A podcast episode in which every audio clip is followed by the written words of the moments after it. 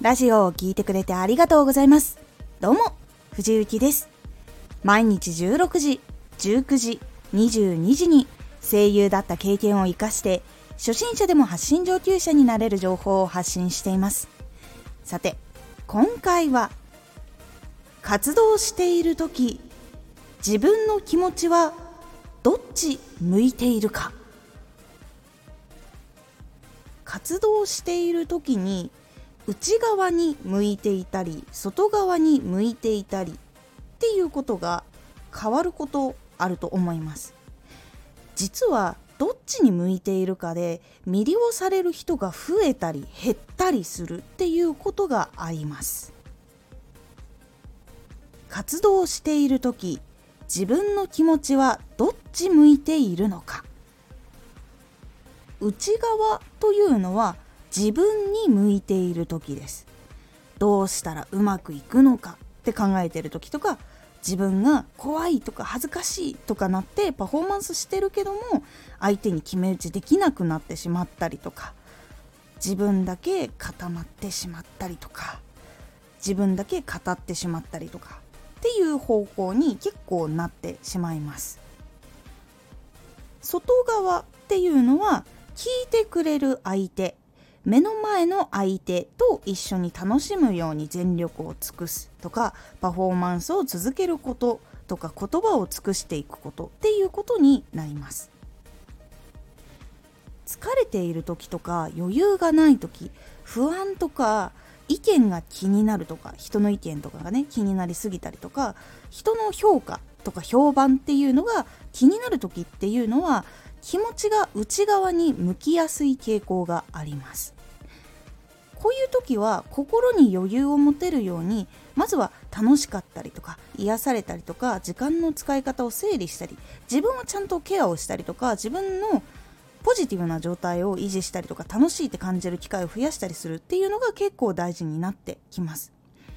そして時間の使い方を整理する。そしてその次に自信をつけることをしていくっていうことがあると結構外に向きやすくなっていきます。外側に向くってことは魅力がかなり伝わりやすくなります。ですが内容パフォーマンスが良くても内側に向いている時っていうのはどうしても魅力が伝わらず印象に残らないようになってしまうことが多いんです。内容がめちゃくちゃいいのになぜか届かないっていうことになってしまって印象がパッとしないってところにつながってしまうんです。これはもうほんとラジオとかパフォーマンスとか喋るとかブログを書く時とか結構全面的にいろんなことに結構入ってくるので大事なことになってきます。なので今は内側向いているとか今は外側向いているっていうのを自分でしっかり感じることであ今向いているな外から内側に向いたっていう瞬間が分かったりとかするので